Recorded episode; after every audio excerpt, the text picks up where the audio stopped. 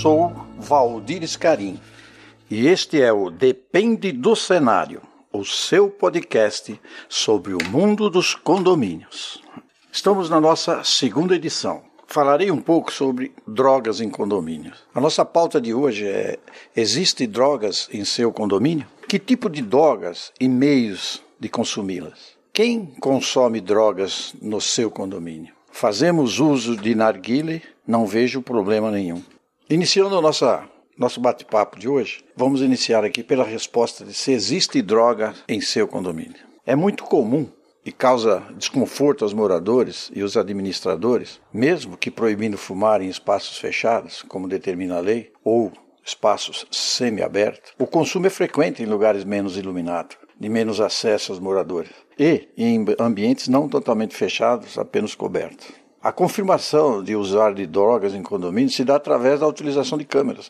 É muito comum, tem, os condomínios têm câmeras por todos os lados. Eles, vê, eles conseguem localizar pessoas em situações que levam a concluir, que levam a concluir que possa estar tendo ali naquele momento um consumo de droga. Tem que tomar muito cuidado, porque precisa ter certeza de que o fato está acontecendo. Não pode simplesmente achar que determinadas pessoas estão fazendo uso de droga, o mais comum, a maconha, por exemplo, que você percebe no, no, no, no, tragar, no, usar o, o, cigarro, passa da mão de um para o outro.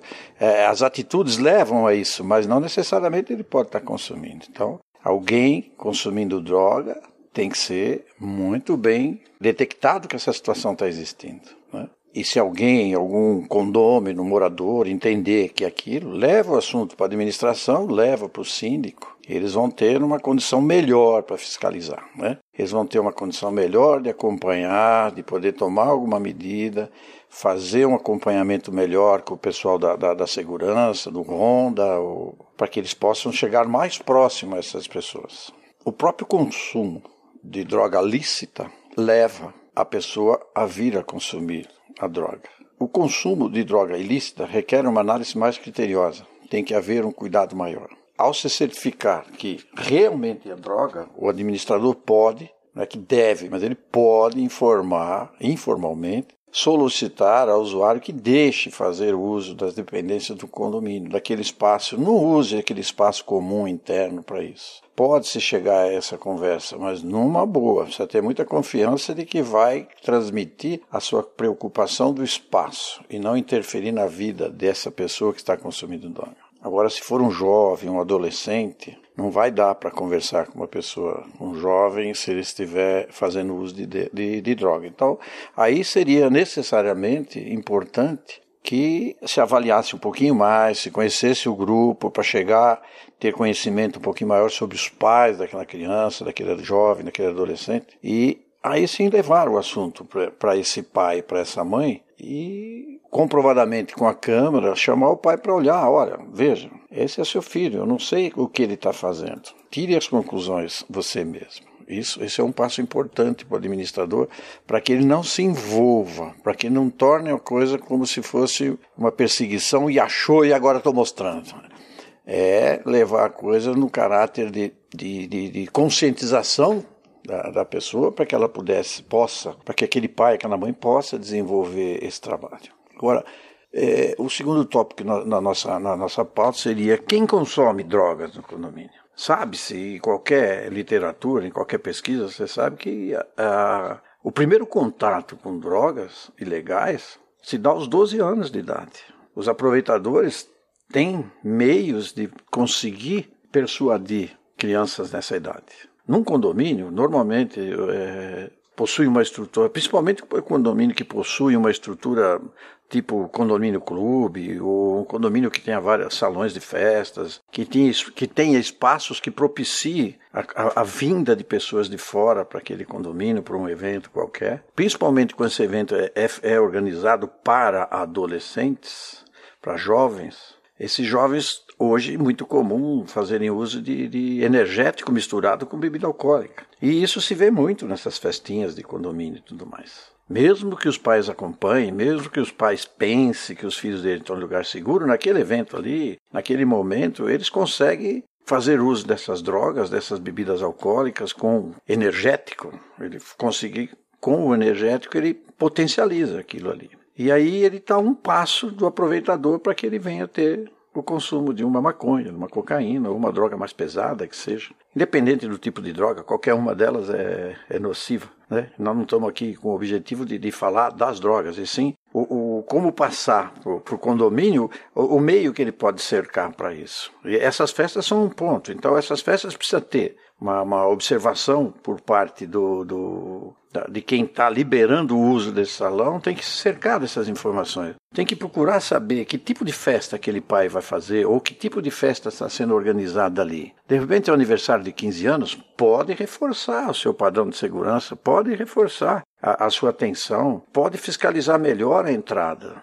Não pode proibir certas coisas, mas você pode fiscalizar e ver o comportamento. Né? Tem, tem condomínios que proíbem a entrada, por exemplo, de, de, de pessoas para um evento desse, uma festa, com mochilas, porque certamente na mochila ele está transportando. Mas tudo isso é, precisa ver se efetivamente pode ser feito. Então, é, depende tudo de, de, de, Por isso que o, o nome do nosso podcast é Depende do cenário, porque cada situação é um cenário.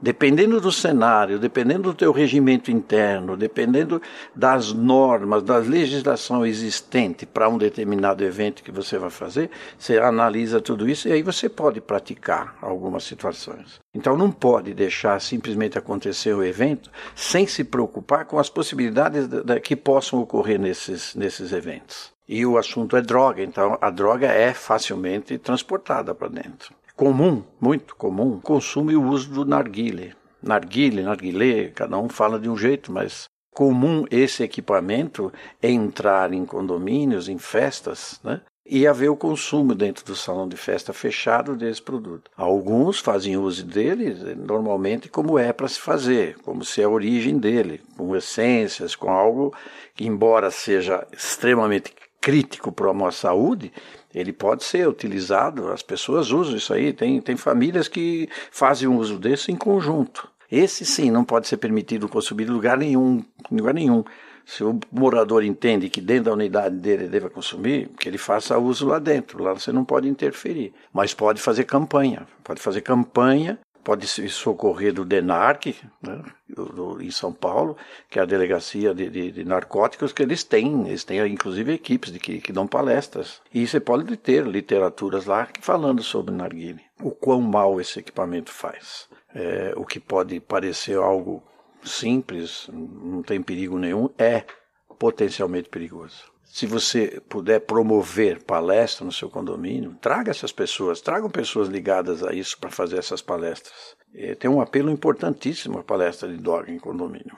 É só chegar o, o foco na equipe que vai dar palestra certa, um órgão sério, competente, né?